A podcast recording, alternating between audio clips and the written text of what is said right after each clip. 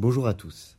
Bienvenue dans l'émission Citation célèbre expliquée pour une 304e citation et son explication. Voici la citation. La violence se donne toujours pour une contre-violence, c'est-à-dire pour une riposte à la violence de l'autre.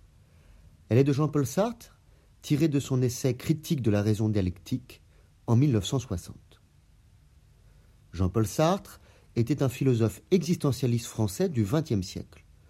Connu pour son engagement politique et ses écrits sur la liberté, l'existentialisme, qui est une pensée philosophique qui met l'accent sur la responsabilité individuelle dans les choix de vie, et la situation de l'homme dans le monde. Dans son essai Critique de la raison dialectique en 1960, Sartre explore le concept de la violence en relation avec la dialectique qui est une méthode philosophique d'analyse des contradictions et des conflits sociaux.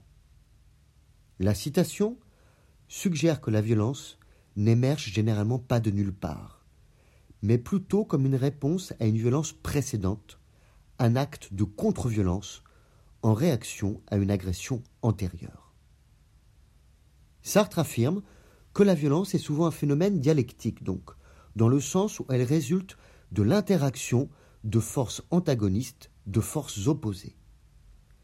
Il souligne ainsi que la violence n'est pas seulement le fait d'un seul côté, mais elle se manifeste comme une réponse à une violence préexistante.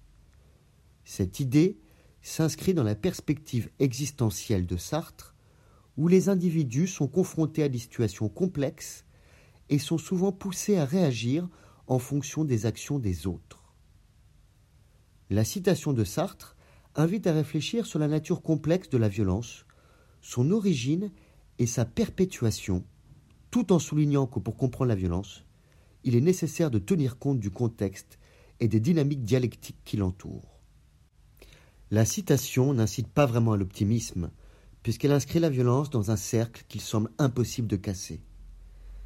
Elle critique aussi l'idée de fuir sa responsabilité. Quand il dit la violence se donne toujours comme une contre-violence, on a l'impression qu'il donne le prétexte de la violence, qui est la réponse à une violence précédente, sans juger sa propre violence.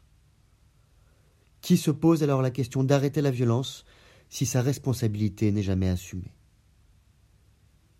La violence se donne toujours pour une contre-violence, c'est-à-dire pour une riposte à la violence de l'autre. Je vous remercie pour votre écoute. Vous pouvez retrouver le texte sur lescoursjulien.com ainsi que 304 citations expliquées à écouter sur toutes les plateformes de podcast. Au revoir et à bientôt.